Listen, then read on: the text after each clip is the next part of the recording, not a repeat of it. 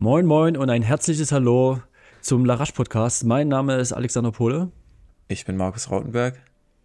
Und wir starten mal wieder wie gewohnt und wie an unseren ja, ersten Folgen mit, den, mit unserem Rotationsprinzip und heißen die Zwillinge Debbie und Rabea Schöneborn wieder willkommen. Grüßt euch. Hallo zusammen. Hallo. Das wurde auch mal wieder Zeit, ne? Wir sind jetzt schon fast acht Wochen vorbei und dass wir euch im Zweierpack wieder haben, das ist noch länger her. Äh, die letzte Folge war ja mit Rabea und von daher freut es uns ungemein, dass es das einfach mal wieder so, so klappt. Ist ja schon wieder Februar, aber ich glaube, in der Zwischenzeit ist eine ganze Menge passiert. Debbie hat eine riesengroße ja, einen großen Leistungssprung gemacht, neue Bestzeit über den Halbmarathon aufgestellt und da wird es einfach mal wieder Zeit, mal ein kleines Update von euch äh, zu bekommen. Doch bevor wir äh, damit starten, Rabea, Debbie, mhm. äh, müssen wir ganz kurz einen Blick auf das Wochenende werfen. Habt ihr da mal so die Zeiten euch so reingezogen, was so, ja, der Konkurrenz nicht, aber so die anderen deutschen Läuferinnen und Läufer so gelaufen sind? Also Konkurrenz kann man tatsächlich nicht sagen. Die sind alle viel schneller als wir, die Jungs und die Mädels. Dafür können wir länger am Stück laufen, würde ich mal behaupten. Ja. Ähm, Nee, tatsächlich sind wir deswegen so ein bisschen raus aus der, äh, aus der Hallensaison. Wir verfolgen das Ganze ähm, natürlich aber mit den Charakteren, besonders die wir kennen, ich sage immer ganz gerne, wir sind äh, keine Lauffreaks, also wir sind jetzt nicht die, die von jedem die Bestzeiten und die Rekorde und Co. wissen. Das wissen wir nicht mal mehr auf unseren eigenen Strecken. Ähm, also, aber doch, ähm, da sind jetzt ja einige richtig gute Leistungen gebracht worden. Und ähm, ja, mein persönliches Highlight war auf jeden Fall äh, die Hanna, mit der, äh, ja, die haben wir in Monte Gordo auch gesehen. Ähm, und deswegen, ja. das ist dann immer, wenn man die Leute, ja, persönlich kennt und dann ähm, hauen die so, ja, so ein, eine krasse Zeit raus, dann ähm, ja, finde ich das immer nochmal beeindruckender als bei jemandem, ja, der jetzt irgendwie, ja, die, ja, den ich gar nicht auf der Kette hatte oder der irgendwie ähm, abseits äh, trainiert, aber über die äh, Kombi auch mit Alina, mit der ich ja jetzt äh, letztes Wochenende auf dem Wettkampf war. Genau, äh, hat mich Hannas Leistung doch mit, ihrem, mit ihrer richtig schnellen äh, 3000 Meter Zeit, ähm, da 8,36, was sie da gerannt ist. Heiliger genau. Strohsack, also es ist nicht weit vom deutschen Rekord weg, ne? Vier Sekunden. Also genau, vier Sekunden ne? hinter Coco mit 8,36. Das war ein richtig starkes Rennen und sie ist ja auch nicht so gut in die Halle eingestiegen mit 4,15 über die 1500 und ähm, ist dann das, das Tempo jetzt einfach ähm, fast durchgelaufen über die drei. Ähm, das war schon ein richtiges Ausrufezeichen. Lea Meyer ist noch in Boston 8,52 über die 3000 gerannt und der Max Torwart im gleichen Rennen 57. Das sind ja beide Athletin und Athlet für New Balance, deswegen laufen die da auch jedes Jahr in Boston. Ähm, aber weil ihr meint, ihr seid nicht so schnell, ich habe mal, Debbie, deine 1.09.42 über einen Halbmarathon, die, die Zeit, die du in Sevilla gelaufen bist, habe ich mal in so einen Rechner reingeworfen. Und jetzt dürft ihr mal tippen, was da von der 3000 Meter Zeit ähm, äquivalent zu der Halbmarathonzeit rauskommt. Was meint ihr denn? Was entspricht einer 10942 über 3000 Meter? Große Stille hier. Große Stille. Wird schon gerechnet? Also es geht jetzt nicht darum, was man im Halbmarathon da ähm, über 3000 Meter läuft, sondern was ist runter. Was, was man laufen könnte auf 3000 Meter ja, da. Genau, was man, also einfach so äquivalent. Ach so, äquivalent. Ich genau. dachte jetzt gerade, was ich auf die 3000 gelaufen bin, da ist mir ja dreimal äh, äh, ja, nee, so einfach ist nicht. Okay, oh, äquivalent. Na, dann würde ich sagen. Äh, so im, vom, vom äh, World Ranking her. Dann, oder was ist das? das? Ja, ich habe jetzt den, den, Rechner von Jack Daniels genommen von der Running okay, Formula. Ja, dann, das ja, dann ist das ganz, auch so eine, so eine. Das ist ähnlich, glaube ich. 8,45 bis 8,50. Boah, voll gut. 8,45, ja. Ah, Aber die will ich jetzt auch sehen. nee, nee, nee. Deswegen machen wir ja die Langstrecke. Ähm, und es geht ja bei mir jetzt tendenziell auch eher in die andere Richtung. Ähm, also in die Richtung der Überdistanz bei, im Vergleich zum Halbmarathon als in Richtung der Unterdistanz. Ja, aber auch bei der Überdistanz, wenn man schaut, eine 2,25 Marathon, würde es jetzt auch nicht Nein sagen. Nee, aber trotzdem nochmal die ganze, ganze Bandbreite des Rechners: 405, 1500, 845, 3000, 1513 auf die 5, 31, 36 auf die 10. Das sehe ich ja schon irgendwann mal bei dir. Ähm, ja, und dann halt natürlich der Marathon mit 2 Stunden 25. Aber ich glaube, das ist auch. Ähm, mhm. Ja. Weil, wenn ich jetzt, wenn ich es jetzt mit Alinas Zeiten dann auch vergleiche, ähm, mit dieser 31, 36, also sie würde dann wahrscheinlich schon auch nochmal, ja, 30 Sekunden. Die Minute, die sie jetzt auf dem Halbmarathon wäre, wäre dann wahrscheinlich ja 30 Sekunden sowas schneller auf den 10. Also ist sie dann bei einer 31,06. Jetzt so in der mhm. Größenordnung von ihrer Leistung. Und das ist interessant, weil, also, ja, das ist bestimmt auch was, was sie jetzt in dem Zustand ja, bestimmt laufen könnte. Aber du bist auch noch keine 31, 36. Aber ich bin far away von 31, 36. ja, aber deine 10er Bestzeit davor, die war ja einfach deine Durchgangszeit vom Halbmarathon, so Pi mal Daumen. Ja, Irgendwie das stimmt. 32 hoch. Von daher, die muss jetzt auch noch pulverisiert werden in den nächsten Monaten. Ja, hat mich äh, gestern auch eine Freundin gefragt, und wo läufst du dann jetzt die 10?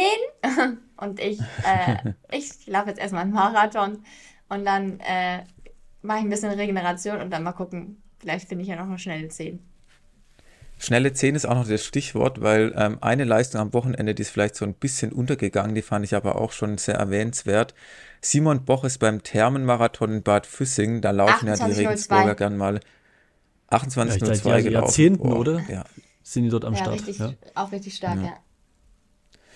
Ja, und das bei so einem im Alleingang bei so einem Straßenzehner, das ist auch schon echt eine ähm, sehr, sehr solide Zeit, die der Simon da gezeigt hat. Da sind wir auch mal gespannt, was da noch kommt. Und ich glaube, äh, netto war es auch äh, sogar eine 28 und 01 oder so. Also ganz, ganz knapp drüber. Da hat er, glaube ich, noch ähm, in seiner Story bei Instagram so ein bisschen gewitzelt, ähm, dass er ja das so knapp verpasst hat. Ja, hat ja, er wahrscheinlich vor dem Rennen auch ja. nicht gedacht mit der 27, dass es so eng wird. Ja. ja, krasse Form auf jeden Fall. Da kann auch was kommen, ja. Ja, ja, dann halt bei ihm auch Marathon. Bei euch allen ja ist nachher der, die Zehnerzeit, Halbmarathon ist alles nur Zubringer, weil letzten Endes 10 Kilometer Straße ist nicht olympisch, Halbmarathon auch nicht, da geht es nachher um den Marathon. Und Marathon ist dann auch ein gutes Stichwort. Debbie, du läufst ja auch in Sevilla. Wie kommt es dazu? Gefällt dir so die spanische Sonne, jetzt wo du den Halbmarathon da in einer 1.09 gelaufen bist, dass du dann sagst, jawohl, jetzt gleich auch Marathon? Das war schon bestimmt länger geplant, oder? Ja, der Marathon. Nee, liegt nur an der Sonne. Ja, nee, genau. ja, also seit, als heute der Schnee uns aufgeweckt hat, da habe hab ich gesagt, nee, also jetzt äh, auf jeden Fall nach Spanien. Äh, nee, der Marathon stand schon eine Weile fest. Der war eigentlich schon, ja, der äh, im letzten Jahr ähm, die ganze Zeit Thema gewesen, ähm, dass äh, ich oder wir beide eigentlich versuchen wollten, im Frühjahr schon einen schnellen Marathon zu laufen, weil wir ähm, uns gegen einen Herbst- oder einen Wintermarathon ähm, im letzten Jahr entschieden haben, sondern nach der EM in München gesagt haben, ähm, wir widmen uns jetzt dem Grundlagentraining, ähm, und wollen dann lieber im nächsten Frühjahr sozusagen möglichst früh einen Marathon laufen. Bei mir geht sich das Ganze jetzt ist sich gut ausgegangen. Ich bin sehr gut durchs Wintertraining gekommen. Auch mit den mit beiden Trainingslagern. Wir waren im Dezember in Kenia erst äh, mit unserer Trainingsgruppe und dann waren wir im Anfang des Jahres nochmal in Monte Gordo ähm, äh, mit dem DLV und einigen anderen Athleten und haben dort gut trainieren können. Und ähm, den Halbmarathon, dass ich den auch laufe, das haben wir eigentlich später entschieden. Das ist dann ich weiß gar nicht, wie es zur Sprache kam, aber es hat sich dann halt angeboten, einfach vom Zeitpunkt her, weil es genau drei Wochen vor dem Marathon ist. Das ist so der typische Zeitpunkt, um nochmal eine Standortüberprüfung zu machen. Also einen Halbmarathon zu laufen, wenn man es denn macht vor einem Marathon. Und jetzt ist es im, im Februar ja auch häufig das Problem, oder sogar Ende Januar, ähm, dass es nicht so viele Rennen gibt, gerade auch in der näheren Umgebung, wo die Bedingungen eben so gut sind. Ähm, oder zumindest verlässlich, relativ verlässlich sind. Und deswegen hat sich dann ähm, das Sevilla auf jeden Fall angeboten. Ja, und damit ist es jetzt wirklich zur Generalprobe geworden. Also ich äh, habe die gleiche Flugverbindung. Es gibt nämlich noch keinen Sommerflugplan. Deswegen fliege ich über Malaga. Ähm, haben wir jetzt beim Halbmarathon auch schon gemacht und fahren dann mit dem Mietwagen runter. Und das haben wir jetzt sozusagen ausprobiert, äh, ob das klappt. Und es hat geklappt. Und deswegen äh, machen wir das für den Marathon auch. Es sind wirklich genau die gleichen Flüge mit den gleichen Abflugszeiten. Hm. Andere gucken sich die Strecke an, andere die Flüge. Was hast du gesagt, Alex? Die Startzeit ist auch identisch? Äh, nee, der äh, Marathon ist eine halbe Stunde früher. Ähm, oh, na dann. Ja, und äh, das ist nämlich ähm, auch witzig, weil wir in äh, Sevilla waren, der Halbmarathon dort war nicht extrem gut organisiert, muss man sagen. Ähm, es war nur ein kleines Elitefeld, muss man sagen. Ähm, aber ja, von der Organisation, wir hatten irgendwie keine technische Besprechung und wir wussten nicht, wann fährt der Bus, wann sind die Essenszeiten, gibt es noch eine technische Besprechung. Äh, dann hatte ich keine Startnummer, weil man gedacht hatte, dass Rabea startet. Und die habe ich dann abends mir noch an der Rezeption irgendwie abgeholt. Mein, äh, mein Zimmer war auch nicht bis montags, sondern nur bis sonntags gebucht. Also es war so ein bisschen drunter und drüber. Dann hat sich der Bus auf dem Hinweg noch verfahren. Ähm, äh, von daher, na, von der Organisation und wir wussten eben auch nicht genau, wann der Start ist. Da hatte ich mich mit Peter Herzog ähm, noch unterhalten, der auch vor Ort war und traf ihn dann abends beim Abendessen und er freute sich, ah, Gott sei Dank fährt der Shuttle mal nur eine Stunde vorm Start. Äh, 7.30 Uhr hatten wir dann rausgefunden, fährt der Shuttle. Ähm, und ich so, eine Stunde vorm Start, um 9 Uhr ist Start, das ist anderthalb Stunden vorher. Und er so, hä? 8.30 Uhr ist Start. Und es hielt sich dann also hartnäckig das Gerücht, dass am nächsten Tag vielleicht doch um 8.30 Uhr Start sein könnte. Ich hatte aber mhm. schlauerweise an dem ersten Morgen, also an dem Samstag, schon aus dem Fenster geguckt und um 8.30 Uhr war es noch Stock, Stock, Stock, Stock, Stockduster. Ähm, sodass wir dann äh, geschätzt haben, dass es wohl eher 9 Uhr werden wird. Ähm, und das ist es dann tatsächlich auch gewesen. Aber der Marathon ist jetzt drei Wochen später, also wird es dann hoffentlich schon hell sein. Aber die haben so ein bisschen Probleme mit den Läufen in Spanien, wenn man auch gesehen hat, ist nicht die Alina doch auch den Zehner gerannt, wo sie am Start da überrannt ja. worden ist. Es war ja, ja auch in Spanien, Ja, wir haben auch ein bisschen gewitzt. Das ist auch der gleiche Veranstalter. Also die haben sich mhm. vor Ort auch äh, mehrfach bei Alina entschuldigt. Ähm, was ja da in Valencia bei dem Zehner ähm, vorgefallen ist. Es war einfach ein organisatorisches Ding. Ähm, äh, naja, aber auch ein bisschen was, wofür auch nicht direkt jemand was kann. Ja, also, da hat irgendein Ordner hat ähm, die Absperrung für die Subelite, das ist halt ein sehr großes Subelitefeld gewesen, ähm, hat die Absperrung schon aufgemacht, sodass die Subelite an die Startlinie vortreten durfte. Dabei standen die, keine Ahnung, 80 Eliteläufer weiß nicht, ob es 80 waren, aber die ganzen Eliteläufer standen noch nicht hinter der Startlinie, sondern haben halt noch ihre Steigerungen und Co. gemacht und mussten dann auch noch hinter diese Startlinie gequetscht werden, wo eigentlich schon die Subelite von hinten zu weit vorgerückt war. Und dann kriegst du halt so ein äh, 2500 Leute Feld ja auch nicht mehr eben nach hinten geschoben und die Straße war dann, glaube ich, auch relativ eng, so dass es dann, ja, da die Situation war, dass, ähm, dass es zu eng einfach am Start mhm. gewesen ist. Ja, und Alina hatte auch schon so ein bisschen äh, Schiss. Sie meinte auch beim Loslaufen ähm, hatte sie auch ein bisschen äh, Angst, als es da irgendwie wieder so eng war. Déjà-vu-Erlebnis, aber man muss sagen, es war sehr entspannt. Also wir durften, wir haben auch extra dann dafür gesorgt, dass wir Frauen auf einer Seite der Startlinie stehen ähm, und die Männer auf der anderen, dass es sich so ein bisschen, also damit die Männer halt nicht von hinten auf die Frauen drauflaufen, die in der ersten Reihe gestanden haben. Ähm, da haben sie dann schon drauf geachtet, aber es war insgesamt entspannter, weil die Startlinie war sehr, sehr weit, also viel, viel weiter als bei dem Start in Valencia, weil die Straße auch einfach mehr den Platz geboten hat. Und das Event vom Massenstart war größer, weswegen dort mehr Kapazität war, während das Elitefeld aber deutlich kleiner war. Ich glaube, das waren die Faktoren. Deswegen war es in, ähm, beim, in Sevilla beim Halbmarathon jetzt beim Start, würde ich sagen, sehr, sehr unkritisch. Hm. Ja, haben sie ein bisschen was, was gelernt von der letzten Veranstaltung. Ja, aber ansonsten, ähm, wie ist es dann dort in Sevilla gewesen bei dir im Lauf? Wie hast du dir das Rennen eingeteilt? Debbie, wie bist du da rangegangen? Mit welcher Zielsetzung? Wolltest du auf jeden Fall unter 1,10 laufen? Ja, genau. Also die Trainingszeiten hatten ähm, eigentlich angezeigt, dass ähm, ja, Sub 70 drin sein kann. Natürlich ist dann immer die Frage, ob man das so umsetzen kann. Ähm, aber ähm, ja, ich habe mich eigentlich äh, gut gefühlt, hätte jetzt so nichts dagegen gesprochen. Deswegen war äh, mein Plan von Anfang an, ja, so 318, 319 äh, loszulaufen ähm, und dann äh, 33,10 über 10 durchzugehen. Das hat auch ziemlich gut gepasst. Wir sind dann 33,7, 33,6. Ich hatte Begleitung von Benjamin Franke, ähm, äh, der Hamburger Läufer, äh, hat das richtig, richtig gut gemacht. Das hat sich dann auch schnell eine Jungsgruppe um uns gefunden. Ähm, und äh, von daher ja, lief das eigentlich sehr, sehr geschmeidig, ähm, muss ich sagen. Also äh, da, ja, eigentlich alles nach Plan und dann hinten raus, äh, zwischen bei Kilometer 15 ähm, äh, wurde, ließ es dann so ein bisschen nach. Der Druck in der Gruppe hatte ich das Gefühl. Ähm, und ich hatte auch so ein bisschen so ein Tief, eine Tiefphase. Und dann habe ich auf die Uhr geguckt und also, nee, Leute, wir dürfen nicht nachlassen. Die Sub 70, die muss heute fallen. Und dann ähm, waren auch zwei Jungs in der Gruppe, die haben mich direkt beim Wort genommen, sind losgepaced. Ähm, und da habe ich mich aber ganz gut gefühlt und bin auch mitgegangen. Ähm, und habe dann äh, aber doch gemerkt, drei Kilometer später, also jetzt so 3,13, 3,14, pro Kilometer. Äh, das jetzt noch die sechs Kilometer bis ins Ziel zu laufen, wird jetzt doch ein bisschen äh, fies und habe dann da beschlossen, die letzten drei Kilometer mein Ding zu machen und hab, konnte es dann auch wirklich noch genießen. Also Sevilla an sich, die Strecke und die Stadt ähm, ist super, super schön. Also man läuft dann da den, das letzte Stück auch durch die Innenstadt durch. Ist ein bisschen tricky mit ein bisschen Kopfsteinpflaster und den Tramschienen, da muss man sich auch ein bisschen konzentrieren. Aber spätestens, ähm, wenn man in so, läuft man in den Park am Ende rein, um so einen Springbrunnen drumherum, den hatten wir auch beim Auftakt uns schon angeguckt.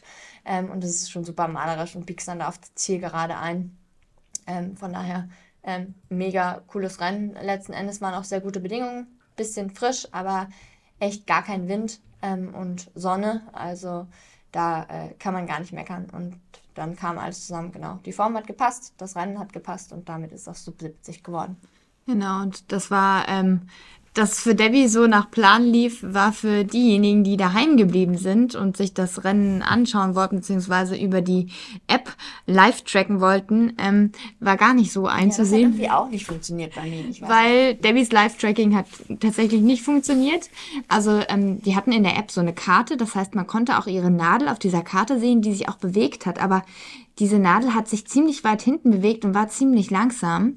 Und äh, da habe so, also ist es jetzt irgendwas schiefgegangen, weil ich hatte die, also habe auch die Nadel von Benjamin Franke gesehen und die war weiter vorne und äh, dachte nur so, hm, irgendwie es, es, da, da es muss irgendwas schiefgelaufen sein und habe dann tatsächlich auch nur darauf gehofft oder dann auch irgendwann war ich mir ziemlich sicher, dass das Tracking falsch sein muss, weil so weit hinten konnte sie nicht sein. Ähm, und genau, äh, dem war dann auch so, also habe ich äh, genau dann weiter äh, Benjamin Franke getrackt und konnte mir dann die Zwischenzeiten angucken. Aber ja. Und ich hatte tatsächlich auch im Ziel dann keine Zeit erstmal. Ähm, also ich bin ins Ziel reingelaufen und dann kam direkt die Dopingkontrolle und meinte, ah, du bist dritte Frau, Dopingkontrolle, Dopingkontrolle. Ähm, bist du dritte Frau? Und ich so, äh, ich weiß nicht, also ich habe jetzt keinen vor mir gesehen. Ähm, äh, aber keine Ahnung, ob noch jemand zwischen äh, Alina und mir gewesen ist, das müssen Sie mir sagen.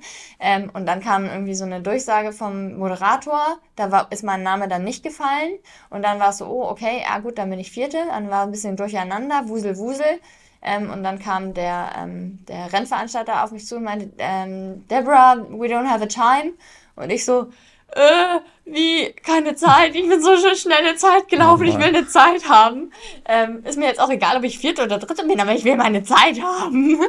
ähm, ja. Und dann, ja, war es so ein bisschen hin und her. Ähm, ich habe mir dann was Trockenes angezogen und dann irgendwann, ja, kamen sie zu mir und meinen, ja, ja, wir kriegen es hin, wir kriegen es hin. Ähm, und die Dopingkontrolle ist dann auch bei mir geblieben. Also war ich dann offensichtlich doch Dritte. Ähm, und ähm, ja, irgendwann dann hieß es erst, äh, ich bin 48 gelaufen.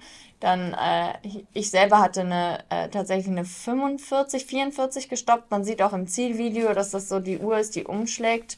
Also, und jetzt am Ende haben sie mir eine 41 gegeben. Also, was ich jetzt letzten Endes ganz genau gelaufen bin, weiß ich nicht. Ähm, und woher sie dann jetzt genau diese Zeit genommen haben. Ähm, ich hatte eigentlich eine Startnummer, äh, eine Startnummer auch mit, äh, mit einem Chip drinne. Ähm, also nichts, was man sich irgendwie an den Fuß machen würde oder irgendwas, was ich verloren hätte. Ähm, hab dann ein bisschen mit Alina gewitzelt, weil die hat ja tatsächlich in Valencia bei diesem Sturz ihre Startnummer verloren und hatte dann keine Zeit. Ähm, also hm. ein bisschen runter und drüber. Naja, ah letzten Endes hat alles geklappt. Ich habe meine Zeit äh, bekommen und äh, meine Dopingkontrolle auch. Von daher. Alles Ende gut. gut, alles gut. Und, und sag mal, hat sich das im Training sicherlich angedeutet, ne, dass so eine Zeit möglich ist, aber wann habt ihr das gewusst, dass, das, dass ihr auf so einem Weg seid? Also, oder Debbie, wann du auf so einem Weg bist? Oh, Vielleicht dann noch konkret, immer habt ihr da irgendwelche Trainingseinheiten gemacht, wo sich das dann so abgezeichnet hat? Vielleicht könnt ihr da auch konkret eine Einheit nennen, wo ihr dann gemerkt habt, jetzt geht es in die Richtung unter 1,10. Also ich muss sagen, ich habe bisher einfach für den Halbmarathon auch noch kein Rennen gehabt, ähm, wo ich ja gut hätte performen können. Also diese Bestzeit jetzt um zwei Minuten beispielsweise, also dass es so ein großer Sprung war, ähm, das hätte ich, also ich hätte, hätte auch sicherlich im letzten Jahr, wenn ich ein gutes Rennen gehabt hätte, schon ähm, eine Minute schneller als die vorherige Bestzeit laufen können. Erstmal so viel dazu. Und ähm, ja, also ich hatte zum Beispiel eine Fahrtspieleinheit, da bin ich ähm, 21 Kilometer, wir machen ganz gerne so ein Kilometer on-off nennt sich das, also ähm, ja, sch schnelles oder zügiges Laufen, abwechselnd mit ähm, ja, lockeres, aber ja, naja, die genau. Frage, was ist zügiges Laufen, wie legt man, wie legt man es aus? Ja, es hat sich auch so ein bisschen hochgeschaukelt, dass das äh, Schnelle dann jetzt doch relativ schnell ist, aber man erholt sich dadurch, dass die Pause dann verhältnismäßig lang ist. Äh, es sind dann so, was sage ich dann, 3,45, äh, sowas bei den lockeren ähm, und ja, 3,20, sowas bei den schnellen Intervallen. Und da habe ich gemerkt, da wusste ich, ja, wenn ich, also die, die schnellen Intervalle und mich trotzdem bei einer Laufpause, die so zügig ist, so gut davon erhole, dann kann ich mir auch vorstellen, das ein Halbmarathon durchzulaufen. So, das war eigentlich, das war so die, die Einheit, glaube ich, nach der ich mir vorstellen konnte, ob, dass ich das sozusagen einen Halbmarathon lang durchlaufen kann. Aber ja, letzten Endes ist es super schwierig zu sagen. Und man überlegt dann immer noch, die 70 ist jetzt halt eine ganz coole Zeit, weil ähm, das war jetzt das ist ja auch so ein bisschen eine, so eine Schallmauer und wenn die möglich ist, dann habe ich mir die sozusagen vorgenommen gehabt ähm, und dass es dann ja so auch gut geklappt hat. Ähm, das war auch den Rennbedingungen geschuldet und dass ich auch Zeit hatte, äh, den ja vorzubereiten ähm, und auch wirklich drei Tage rauszunehmen und nicht aus einer jetzt High-Mileage-Woche in der Marathonvorbereitung machen zu müssen. Mhm. Also so das Training war dann so ein klassischer Tempowechsel, 1000 Meter zügig, 1000 Meter so, ähm, ja, nicht ganz so schnell, also Tempo wechseln. Dann macht genau. ihr das nicht von Anfang an 21 Kilometer, steigert ihr das dann auch im Saisonverlauf, dass man dann erstmal so mit 13 oder 15 genau. beginnt und mhm. dann immer weiter? Ja, richtig. Oder? Ja, genau. Ja. Also ich habe das, äh, wir machen das immer mal wieder so, ich glaube so im Schnitt so alle drei Wochen haben wir das jetzt gemacht. Einmal habe ich es ausfallen lassen müssen in Kenia. Das wäre auch dort mein erstes intensiveres Programm gewesen, aber da hatte ich Magen-Darm.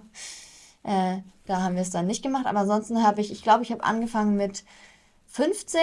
Also wir machen, fangen immer mit schnell an, hören mit schnell auf. Ähm, genau, 15 Tempowechsel, dann habe ich 17 Tempowechsel gemacht. Also wir, wir, wir fangen nicht direkt mit schnell an, sondern wir machen davor Einlaufen, das ist dann das Programm. Ja, ja, aber ja, genau, genau, also Einlaufen, Auslaufen kommt noch mit dazu, aber das Programm an sich, ja.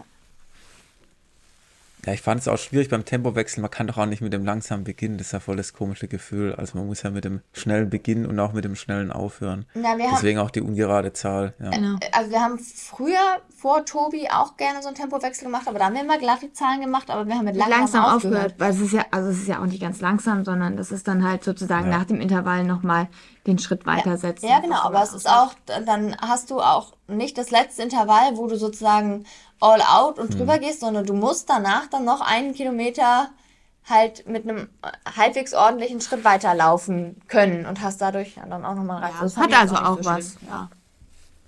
Aber jetzt machen wir hat halt auch was, aber jetzt äh, hat es anscheinend noch, noch besser funktioniert. Ja, das lag wahrscheinlich genau an diesem einen Tausender. genau. Ja, aber ich meine, so Wechseltraining, ich, ich bin auch großer Freund von. Das, das hat schon eine, irgendwas Cooles, ja, weil du halt immer ganz viel Qualität in den Einheiten hast. Ja, und, und die Zeit vergeht aber voll schnell. Also mir, ich, genau, diese ja. Läufe mag ich auch. Und man wundert sich, also dieses 3,45, wenn ich das so laufe äh, im Training, dann finde ich das schon ziemlich anstrengend. Aber wenn du dazwischen noch schneller läufst, dann ist auf einmal 3,45 erholsam. Das finde ich total faszinierend, dass man das dann tatsächlich erholsam finden kann. Ähm, naja, wenn die Form da ist, ne? Genau, also, natürlich. natürlich. So, ja, gut, sein, aber, aber sein, wenn, wenn die Form wird. noch nicht so gut ist, dann läufst du halt 3,55. Aber ich finde 3,55 auch jetzt gar nicht so easy dafür, dass das die Pause ist. Mhm. Ja. Ja, man muss das Tempo ja, du, auch ziemlich gut treffen beim Tempowechsel, weil wenn man da so ein bisschen überzieht und zu sehr ins genau. Laktat dann reinkommt bei den Schnellen, dann erholt man sich ja auch bei dem Langsamen gar nicht mehr. Also muss dann schon, ihr macht es ja auch nicht so oft und auch nicht gleich zu Beginn ähm, ja, der Saison, also im Aufbautraining, weil es ist schon so eine Einheit, wo man sich so selbst ein bisschen kennen muss und wissen muss, was man zu dem jetzigen Zeitpunkt im Training leisten kann. Sonst ist, geht es, glaube ich, ziemlich flott nach hinten los. Genau, äh, stimme ich absolut zu. Ja. Und ich habe auch von einigen Trainern schon gehört, dass sie genau deswegen auch das ähm, nicht viel ähm, in, ihre, in ihren Trainingsplan einbetten, weil genau dafür muss der Athlet sich tatsächlich ähm, gut oder Athlet und Trainer ähm, müssen den Athleten gut einschätzen können, ähm, damit es genau ähm, die richtige Dosis ist. Ähm, aber ja, wenn's wenn's wenn's klappt, dann ähm, ist es auf jeden Fall eine der, ich würde sagen, äh, besten Einheiten. Ähm, trainiert ihr das dann auf der Bahn oder macht ihr das Bloß dann nicht? Ähm, nicht? Nein, nein, wir machen das. Ähm, 21 Kilometer auf der Bahn, nee. Rabea sowieso nicht. Rabea ist, mag Bahn gar nicht so gerne. Ähm, aber wenn man andere Möglichkeiten hat, und die haben wir in der Regel, mhm. ähm, dann würden wir immer eine gut belaufbare Asphaltstrecke vorziehen. Hier in Berlin ist das ganz klassisch ähm, ein Fahrradweg entlang der Autobahn nach Potsdam. Kronprinzessinweg heißt es. Ähm, genau, das, da sind keine Autos erlaubt und es geht sechseinhalb Kilometer wirklich nur Fahrradweg und dann kann man auch noch ein Stück geradeaus, da läuft man dann entlang der Straße hoch. Ähm, das geht dann auch noch, wenn man ein bisschen länger schlenkern will. Ähm, und sonst läuft man hin und her. Also sechseinhalb Kilometer, da hat man dann ja auch, muss man nicht so oft hin und her laufen. Das ist wirklich ziemlich ideal. Die hat so ein kleines bisschen Welle, also ein mini bisschen Profil, ähm, dass es nicht hm. nur Schnur geradeaus geht. Oder grad, Schnur geradeaus geht schon, aber ähm, ja, halt so ein kleines bisschen auf und ab. Ähm, und der letzte Kilometer, wenn man zurückläuft, ist immer ein äh, bisschen bergab. Bisschen bergab. Das heißt, der letzte Kilometer ist immer automatisch äh, der schnellste oder also zumindest schnell. Er macht es einem leicht, schnell zu sein und das ist nochmal extra motivierend. Ja, wir lieben den Kronprinzessin-Weg. Okay. Ja, klingt nach einer optimalen Strecke von Tempowechsel, weil zum Beispiel Arne Gabius hat ja früher auch Tempowechselläufe gemacht in der Marathonvorbereitung und der hat ja teilweise die in der Halle gemacht auf einer 200 Meter Bahn mit äh, Kurvenüberhöhung hat er dann 21, 23 Kilometer, 20 Puh. in der Halle auf einer 200 Meter Bahn gemacht. Ja. Also deswegen die 400 Meter, das kenne ich auch, das machen einige draußen auch im Stadion, wo dann der Trainer mit der Stoppuhr steht und ähm, die Rundenzeiten durchgibt. Das ist gar nicht so abwegig. Ich glaube, in der Halle braucht man es nicht unbedingt. Aber klar, in Zeiten von GPS-Uhren und vor allem, wenn man die Strecke kennt, man will sie ja während einem Tempowechsel jetzt nicht vom Kopf her die ganze Zeit Gedanken machen müssen, kommt jetzt eine Kreuzung, kommt eine Ampel, muss ich irgendwo ausweichen. Deswegen, das ähm, klingt schon sehr nach so einer optimalen Tempolaufstrecke, die ja, er da, da machen hat, auch tatsächlich so die er viele, kennt und dann rollt's. So viele Tempoläufe, dass die auch alle 500 Meter markiert ist sogar. Also selbst wenn man keinen GPS mhm. hat, dann ähm, der eine Punkt bei zweieinhalb Kilometer, der ist ein bisschen versetzt. Ähm, aber ansonsten kann man sich auch daran orientieren. Genau, also. und auch das ist halt, weil wir so eine gute Strecke haben, genau, gehen wir dann dafür auch gar nicht auf die Bahn. Ähm, und wir haben einfach, also ich, Rabea, habe für mich auch festgestellt, wenn ich mehr oder wirklich lange Einheiten auf der Bahn gelaufen bin, dann neige ich doch dazu, auch davon Wehwehchen zu bekommen. Und auch durch diese vielen Kurven dann. Ähm, das ist einfach was, genau, was ich ähm, so für mich festgestellt habe, was mir nicht so gut bekommt. Und deswegen laufe ich es auch einfach lieber auf der Straße, auch wenn natürlich die Bedingungen dann auf der Straße stimmen müssen. Ja, genau. Also hm. und bisher hatten wir da auch echt Glück. Okay, ähm, was, was mir noch aufgefallen ist, und zwar Debbie oder beziehungsweise bei euch beiden, äh, liegt ja auch eine gewisse Verletzungsphase davor, ja. Ähm, Debbie, du hattest ja auch da im Herbst schon Probleme gehabt und jetzt feierst du ja dadurch ein richtig starkes Comeback. Ähm, wie ist das zu sehen? Wie, wie ordnest du das ein? Und dann kommen wir auch noch zu dir, Rabea, denn du hattest ja auch mit dem Knie zu tun, gerade als wir das letzte Mal gesprochen hatten. Und äh, wie ist da gerade der Krankheitsstand und wie geht's dir? Ja, also Debbie, als erstes ich, mal. Ich muss gerade überlegen, was du meinen könntest, mit welcher Verletzung ich im Herbst hatte, weil ich hatte einen mega guten Herbst und bin so gut durchgekommen wie nie. Die Verletzung war ähm, tatsächlich bei Debbie schon äh, vorher vorbei. War im Sommer irgendwie in ach ich für Ja, genau, also ich hatte äh, im letzten Jahr hatte ich ewig lange Probleme. Also letztes Jahr um die Zeit habe ich gerade wieder angefangen gehabt, da hatte ich diese ähm, Traktus äh, Iliotibialis, also Oberschenkelaußenseite, typisches Läuferknie. Das hat mich im letzten Winter hat mich das drei Monate Lauf, äh, Laufen gekostet. Ähm, und im Frühjahr habe ich mich dann so langsam wieder rangetastet, auch wenn ich immer noch Probleme damit hatte. Ähm, aber jetzt Klopf auf Holz. Ähm, und ich glaube, das ist die Grundlage gewesen ähm, für ja jetzt meine gute Form, dass ich wirklich gut trainieren konnte. Ja. Also seit der Ja, da habe ich das ein bisschen zeitlich falsch Klopf auf gehabt, Holz, aber es gab auf jeden Fall bin ich so verletzungsfrei ja. wie lange nicht. Ja. Ja. Aber ihr wart das erste Mal in Kenia, war das der Fall? Mm, das erste Mal gemeinsam ähm, und das erste Mal ja. mit dem Marathon-Team, aber wir waren beide unabhängig voneinander. Ich äh, vor der Pandemie und Rabea äh, unmittelbar nach der Pandemie. Da waren während oder während, ja während stimmt. ähm, äh, genau ein Jahr aus anderthalb Jahre auseinander. Ähm, genau, waren wir jeweils äh, schon mal dort, aber jetzt das erste Mal, genau, gemeinsam. Also beide das zweite Mal. Okay. Also es war jetzt einfach an der Zeit, den, den Leistungssprung dort zu machen und äh, er hatte ja schon etliche Male so die, die Bestzeiten gehabt und auf einmal, oder beziehungsweise Debbie, da jetzt den großen Schritt nach vorn gemacht, ja. Aber Rabea, du hattest das Problem mit dem Knie. Jetzt, das habe ich ja schon richtig eingeordnet noch, ja. Richtig, genau. Ja, das ist ja bei uns leider so ein bisschen so, wir wechseln uns mit den Verletzungen tatsächlich ab. Ähm, das äh, ist, ist nicht beabsichtigt. Ist nicht beabsichtigt und das finden wir auch immer ziemlich schade. Ähm, genau, weil wir auch sehr, sehr gerne gemeinsam trainieren und es natürlich auch für die, die dann verletzt ist, ähm, noch mal schwerer ist, wenn, ähm, wenn die andere immer die Laufschuhe schnüren darf ähm, und genau, man selbst sozusagen zu Hause bleiben muss. Ähm, aber ja, ich hatte ähm, jetzt auch, ähm, genau, wir haben im letzten Podcast ausführlich besprochen, ähm, vor schon vor der Europameisterschaft Probleme mit dem Knie. Ähm, und genau, das hat sich jetzt ähm, tatsächlich durch den ganzen Herbst bis jetzt gezogen. Ähm, inzwischen kann ich wieder gut trainieren, ähm, habe auch genau, kann gute Umfänge machen. Es ist immer noch nicht so, dass das Knie so ist, ähm, genau, wie es mal gewesen ist oder wie das andere Knie ist.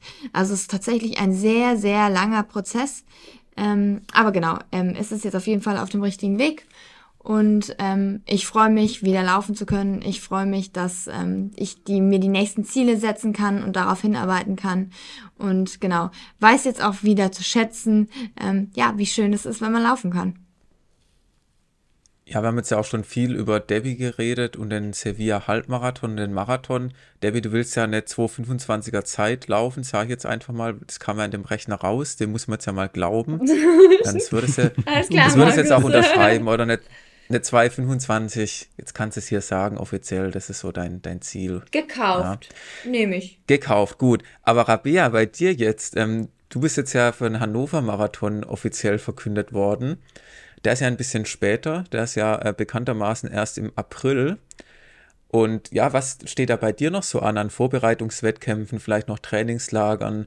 Und ähm, was ist dann dein großes Ziel für den Hannover-Marathon, außer dass dein Knie bis dahin hoffentlich komplett ja, sich so anfühlt wie das andere? Ja, tatsächlich ist der Hannover-Marathon in diesem Jahr sogar schon Ende März.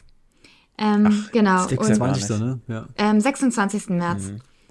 Ähm, und genau, ich habe mich ja. äh, eben dafür entschieden, genau, weil er später ist, ähm, einfach weil sich ähm, die Probleme auch mit dem Knie ähm, jetzt noch hingezogen haben und genau, das im Grunde ein, jetzt ein guter Zeitraum ist, ein, ein gutes Ziel für mich.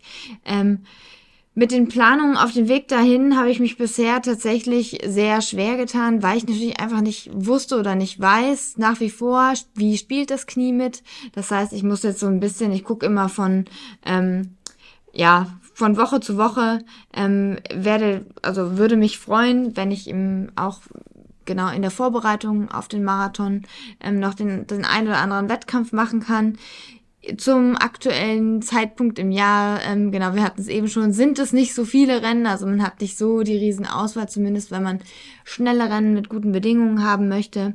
Ähm, aber genau, also deswegen habe ich tatsächlich noch keine keine konkreten Zubringerwettkämpfe jetzt geplant. Ähm, genau, werde einfach schauen, was sich dann anbietet und ähm, genau, vielleicht machen wir auch nochmal einen, einen oder anderen Trainingsblock. Ähm, und deswegen, genau, sind, sind, die, sind die Wettkämpfe bis dahin noch nicht festgelegt. Ja, ursprünglich wollte Rabea ja auch in Sevilla laufen, also wir wollten eigentlich den gleichen Wettkampfrhythmus haben. Ähm, äh, und jetzt überlegen wir schon, wo wir als nächstes ins Trainingslager hin können, weil wir haben wirklich keine Lust auf äh, Winter ähm, und stellen fest, im Schneelaufen, naja, auch muskulär, äh, Verletzungsanfälligkeit und Co. Ähm, muss man da schon aufpassen. Also wenn man nicht muss ähm, dann, und fliehen kann, dann können, kann man das ruhig auch machen. Aber äh, haben wir jetzt noch nichts Konkretes geplant. Wollte auch nichts verraten. Irgendwas äh, Traditionelles oder sowas. Ich weiß auch gar nicht, was jetzt noch so, so wäre. Nee, also wir haben wirklich nichts geplant. Äh, okay. Wir haben, nee, äh, weil, naja, also bei mir, Debbie, ist es eben so, dass wir gesagt haben, wir gucken jetzt bis Sevilla ähm, und wir waren einfach auch viel in den Trainingslagern. Wir waren in Kenia, wir waren in Montegordo ähm, und wir haben ja beide auch Jobs, denen wir ähm, neben dem Laufen nachgehen, ähm, wo wir gesagt haben, ja, dann ähm, in der unmittelbaren Vorbereitung Ähm, es sind jetzt, dann sind sozusagen jetzt einen Monat ist es dann gewesen, den ähm, ich jetzt hier vor dem Marathon noch in Berlin wieder trainiert habe. Ähm, und das muss dann sozusagen auch mal gehen. Wir haben auch hier unsere Trainingsgruppe ähm, und immer viele Trainingskameraden, mit denen wir gemeinsam trainieren können, was eben auch ein Aspekt ist. Ähm, ja, weswegen es auch in Ordnung ist, zu Hause zu trainieren. Und wenn jetzt nicht wirklich Schnee gefallen ist, dann ist das ja auch voll in Ordnung. Ähm, aber genau, also ja. deswegen, wir haben gesagt, bis zu unserem Frühjahrsmarathon und dann kommt es extrem darauf an, wie äh, ja, wie, welche Zeiten dabei rausgesprungen sind, wie wir dann den Rest der Saison und damit auch die Trainingslager gestalten wollen. Und wie fiel jetzt die Wahl auf Hannover? Machen die immer die besten Angebote? Hm. Ist es zeitlich einfach perfekt? Genau, also es sind. Oder, oder liegt es an Puma? Hm, letzteres glaube ich, hm, weiß nicht so recht. ähm, nee, tatsächlich ähm, ist es ähm, ich, ich habe Hannover ja schon kennenlernen dürfen und ähm, weiß, dass es eine tolle Veranstaltung ist, die sehr gut organisiert ist und das ist immer ein, ein natürlich ein wichtiger Faktor bei der Auswahl der Rennen. Ähm, ansonsten, ja klar, war ein wichtiges Kriterium, ähm, dass es eine schnelle Strecke ist ähm, und das ist es in Hannover definitiv. Und genau, dann kommt eben der Zeitpunkt dazu, ähm, der eben etwas, etwas später jetzt war als der Marathon in Sevilla. Und ähm, genau, deswegen ist. Ja, aber auch trotzdem einer der ersten. Und genau, auch trotzdem einer der ersten, so dass man auch noch ähm, die Chance hat, ähm, genau, im, im Wettkämpfe dann oder Wettkämpfe im Sommer zu planen. Ähm, insofern, genau, das waren eigentlich die wesentlichen Gründe für, ähm, für die Wahl des Marathons in Hannover.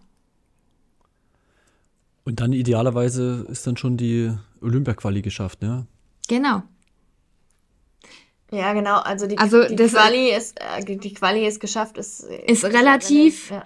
weil es wird ja. ja. vor allem auch darum gehen, ähm, sich in der Rangliste zu behaupten und das kann man natürlich, da kann ja noch ähm, im gesamten Quali-Zeitraum, ähm, der ja doch sehr lang ist, ähm, viel passieren. Aber so oder so ist es natürlich nicht schlecht, ähm, wenn man schon gelaufen ist und gerade Debbie zum Beispiel jetzt, wo sie so super fit ist, sollte sie es auf jeden Fall auch nutzen. Ja. Mhm. Und habt ihr dann noch irgendwas für das restliche Plan so ein bisschen im, im Ausblick? Denn ähm, gerade was Hendrik Pfeiffer und so, der, der stiert ja schon immer mal nach Amerika und will dann mal auch so mal vielleicht ein Rennen laufen, wo jetzt nicht so die schnellen Zeiten zu erwarten sind. Stichwort New York Marathon etc. Habt ihr sowas so ein bisschen im, im Hinterkopf? Äh, oder? Nein, also wir machen ja immer gerne Läufe, auch äh, aus Trainingszwecken und weil uns das einfach Spaß macht. Das war für mich ja zum Beispiel der Halbmarathon, für mich Debbie jetzt der Halbmarathon in Boston im letzten Herbst. Das war so ein bisschen mein äh, Lauf-Adventure ähm, und ganz schöner mhm. Aufwand für einen äh, Halbmarathon, haben mir auch viele vor Ort gesagt, was, du bist extra für den Halbmarathon hergeflogen. Ähm, wir hatten auch überlegt, ob wir da ein Trainingslager anschließen, aber das hatte sich dann eben nicht ergeben, weil ähm, ja, Rabea und auch eine andere Trainingskameradin eben noch verletzt gewesen sind und alleine wollte ich dann auch kein Trainingslager in Flagstaff machen. Deswegen bin ich wirklich nur für diesen Halbmarathon äh, nach Amerika geflogen. Ähm, das war auch kein, kein äh, Rennen für eine schnelle Zeit. Da war ich überrascht, wie profiliert ähm, die Strecke wirklich gewesen ist. Ähm, und dann auch noch ein taktisches Rennen und Kackwetter. Ähm, aber trotzdem war das für mich so das erste Mal in Amerika im Wettkampf zu laufen. Da ging es dann um das Erlebnis. Genau, und da ging es um das Erlebnis und um ja die Wettkampferfahrung, die man natürlich immer mitnimmt. Ähm, Wettkämpfe sind immer das beste mhm. Training. Ähm, sowas Analoges haben wir jetzt erstmal in diesem Jahr nicht geplant. Aber wie gesagt, wir denken jetzt erstmal bis zu unserem Frühjahrsmarathon und je nachdem, was das Resultat ist, weiß man eben auch, möchte man im Herbst nochmal einen schnellen Marathon laufen ähm, oder hat man eigentlich eine ganz gute Ausgangsposition und kann sich vielleicht ähm, ja, einen langsameren äh, Marathon sozusagen erlauben, in Anführungsstrichen. Ähm, es ist eine Weltmeisterschaft noch in, in diesem Sommer, ähm, die ähm, ja, ähm, sicherlich auch ein cooles Highlight sein kann. Ähm, dann muss man sich aber überlegen, die ist wieder relativ spät im August. Wir ähm, würden auch super gerne mal wieder, oder was heißt mal wieder, ich, Debbie, überhaupt erstmal den Berlin-Marathon laufen. Ähm, geht sich das aus, wenn es nur ein mhm. Monat aufeinander ist? Von daher, also wir haben da mehrere Optionen und es ist dann ein bisschen die Qual der Wahl, aber es wird vor allem auf die Vorleistung jetzt im Frühjahr drauf ankommen. Da sind wir einen schnellen Marathon gelaufen? Ähm, oder wollen wir nochmal einen schnellen Marathon haben? Wollen wir eine Weltmeisterschaft haben? Ähm, ja, das sind dann die Optionen, aber da lassen wir es wirklich drauf ankommen. Na, angenommen, Debbie, jetzt ist wirklich Sevilla und das läuft richtig gut, ja. Wie wird es danach weitergehen? Was wäre so deine, deine Richtung? Weil dann ist ja, kannst du dich erstmal entspannt zurücklehnen, oder? Ja, also dann würde ich auf jeden Fall im, im Sommer ähm, äh, ein bisschen jetzt ähm, mein, an meiner Unterdistanz wieder arbeiten, ähm, auch ein paar Bahnwettkämpfe bestreiten, ähm, die äh, deutschen Meisterschaften 10.000 Meter zum Beispiel ähm, und äh, alle Läufe mitnehmen, die es so gibt im Sommer, auch hier in Berlin und Umgebung. Hm. Frauenlauf, äh, Citynacht, was es nicht alles gibt. Ähm, dann würde sicherlich im Sommer ein Trainingslager anstehen und dann eben ähm, ja, darauf ankommt, ob wir eine Weltmeisterschaft ähm, machen wollen, ob wir einen Berlin-Marathon machen wollen oder ob wir einen späteren Marathon anstreben. Aber also en Detail sind wir die Szenarien noch nicht durchgegangen, weil wir es, wie gesagt, jetzt erstmal auf das nächste, übernächste Wochenende ankommen lassen und dann hat man auch noch genug Zeit, ähm, um den Herbst dann zu planen. Klar. Und natürlich noch die 3000 Meter und 845 auf der Bahn. Ja, genau, die muss ich auch noch abhaken irgendwo zwischendurch. Markus. ja, ist, geht ja relativ schnell, sind keine neun Minuten, das kann man mal nebenbei machen. Irgendwie in Berlin gibt es daraus hier so ein äh, Sportfest, wo man das dann laufen kann. Ja, Warum machst du das nicht direkt jetzt schon in der nächsten Woche? Also kannst du auch vor dem Marathon noch abhaken. Bei, bei, bei uns ähm, in der Trainingsgruppe ähm, sind ja tatsächlich, wir sind eine sehr, eigentlich eine sehr große, breit aufgestellte Trainingsgruppe, unter, die jetzt unter Tobi tra äh, trainieren, gemeinsam mehr oder weniger. Ähm, aber natürlich erleben wir, wie alle jetzt gerade auch die Hallenwettkämpfe machen. Und ich muss ehrlich sagen, ein bisschen Bock, auch das schnell zu laufen.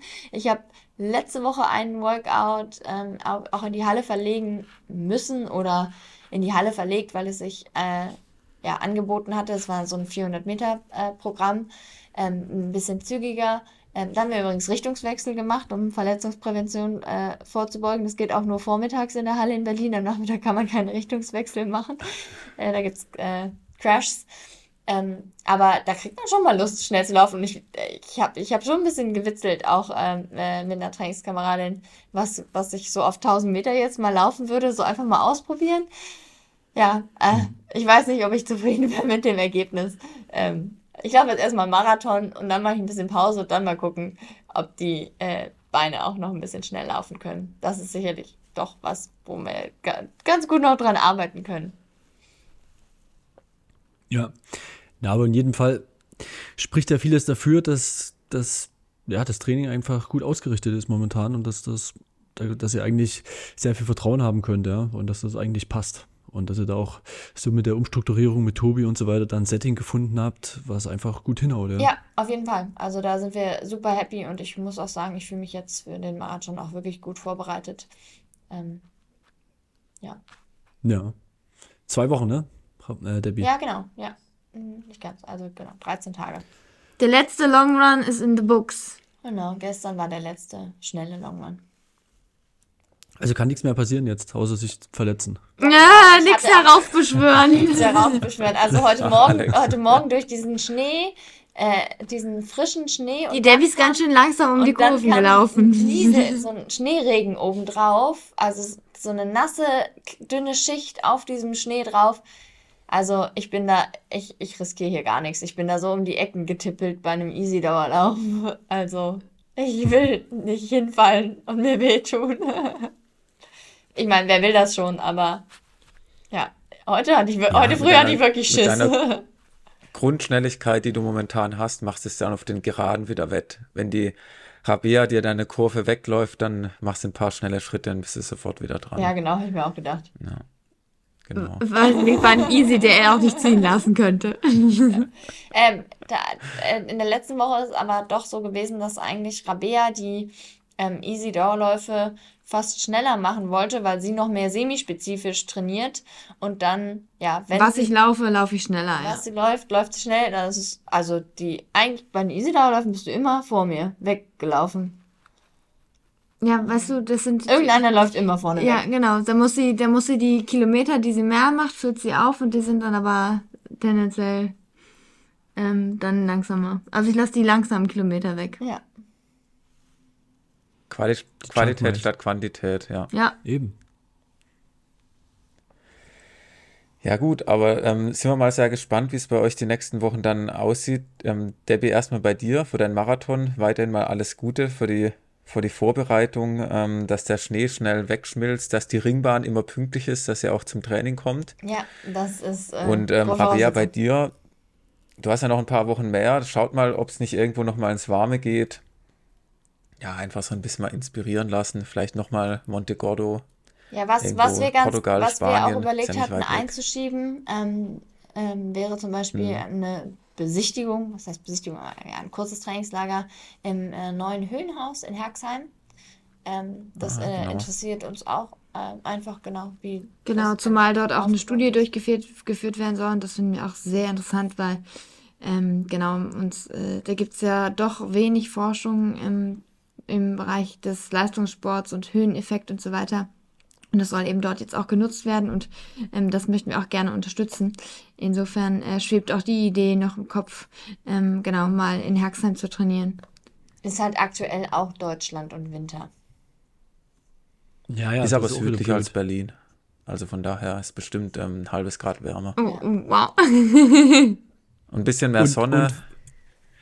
Und, und, weniger kontinentales Klima, ne? Weil es westlicher liegt. Ja, aber dadurch ja. eigentlich tendenziell ja noch ein bisschen nasser, ne?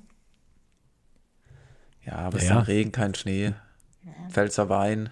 Also von daher beste Voraussetzungen von Training. Naja, und wenn man im Höhenhaus ist, naja, 16 Stunden, aber idealerweise noch ein bisschen länger, dann macht man halt auch viele auch Einheiten. Wahrscheinlich, ja, dann mal Easy Dauerlauf auf dem Laufband und das dann vielleicht sogar einfacher. Im Winter. Wenn es dann eh im Winter anders und dunkel draußen ist. Also. Auf nach Herxheim. Auf nach Herxheim, ja. Ja, ja. Über Wochen Motto. in so eine Kammer. Klingt gut. Naja, das ist ja jetzt keine Kammer mehr, sondern das ist ja tatsächlich ein, ein so ein, ja, es sind so Apartments ja, Haus, ne? mit einer großen Trainingsfläche. Ja. Ist nicht das, also die Kammer, in der Moki damals äh, äh, gelebt hat, ähm, ohne Fenster und Co., das ist jetzt definitiv nicht mehr so. Aber wir würden es uns voll gerne angucken. Also wir haben äh, die Baustelle so ein bisschen wachsen sehen, die zwei Male, die wir da waren letztes hm. Jahr. Ähm, aber und das ist ein mega cooles Projekt. Ja, also. super cooles Projekt. Aber genau, drin gewesen sind wir nicht. Deswegen ähm, wir würden uns das schon sehr gerne angucken und äh, das dann mit einem Trainingslager auch verbinden. Also es steht zumindest im Raume. Oder ist die Idee ist auf jeden Fall. Ja, wir merken schon. Da haben wir schon für die nächste Folge äh, ein Thema, ja. Also Höhentraining. Und dann, dann seid ihr auch, wenn ihr das macht, entsprechend im Bilde, ja. Ja, bestimmt. Ja, äh, klar, klingt eigentlich ganz gut. Ja, kann man auch gerne mal als, äh, als Thema ähm, einer Folge machen. Das müssen wir uns gleich aufschreiben, Alex, weil sonst haben wir das ähm, bis zum nächsten Mal vergessen. vergessen. ja, ja. Das wird uns nicht ich schreibe schon mal ein. Also, also welchen Termin, wenn Rabea kurz vor Hannover, äh, ja genau, ist er dann irgendwie so Mitte März, ist er dann, ist er schon wieder in fünf Wochen. Das ist ja dann fast schon wieder unser Tonus, ja. Ich ja. schreib's rein. Schreib's rein, sehr gut, ja. Na gut, dann, ähm, wie gesagt, dann nochmal auch von mir alles Gute für die, für die nächsten ja, anderthalb, zwei Wochen.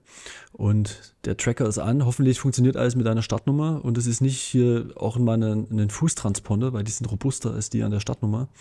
Und dann werden wir das wieder verfolgen, ja. Livestream wird es auch geben, nehme ich an, ja. Ähm, ja, also ich nehme an, dass das ähnlich gestaltet wird. Ähm, da gab es für den Halbmarathon gab so eine App. Also so hatte man nicht viele Infos gefunden zu einem Stream, aber ähm, wir haben vor Ort dann die Info bekommen, dass es eben so eine App gibt und in der war wohl auch ein Stream drin.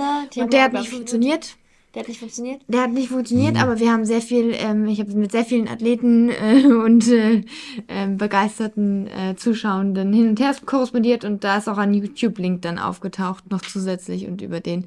Ähm, aber ähm, da warst du nicht schon, im Bild. Ja, muss man schon kräftig suchen und genau, dann ist tendenziell auch die Spitze. Also es wird sicherlich auch sehr, sehr äh, ein international sehr gut besetztes Feld. Also ich habe noch keine Startlisten oder ähnliches gesehen, aber ähm, ja, von den, äh, von vielen anderen Athleten, die auch in den Trainingslagern jetzt gewesen sind, laufen schon einige jetzt in Sevilla, einfach weil es sich anbietet, im, wenn man im Frühjahr was Schnelles laufen will ähm, in Europa, dann ist Sevilla äh, die flachste Strecke, glaube ich, sogar Europas. Ähm, und man ja. kann auch eigentlich mit ganz guten Wetterbedingungen rechnen. Von daher ist es für viele schon sehr, sehr attraktiv, im Frühjahr eine schnelle Zeit zu laufen. Ähm, das heißt, erste Reihe werde ich wahrscheinlich nicht sein, fürchte ich. Und dann ist die Frage, ob ich im Stream okay. bin. Aber vielleicht klappt das Tracking und dann, dann ist, sind wir ja happy. Mal, ist ja schon mal was gewonnen. Genau, ist schon besser als beim letzten Mal. Also, ähm, toi, toi, toi dafür und ja, vielen lieben Dank. Grüße nach Berlin. Ja. Weniger Schnee, kein Wegrutschen und dann auf bald. Ja, ne? beste Jawohl. Grüße zurück. Grüße zurück. Ciao, ciao. Ciao. Tschüss. Tschüss.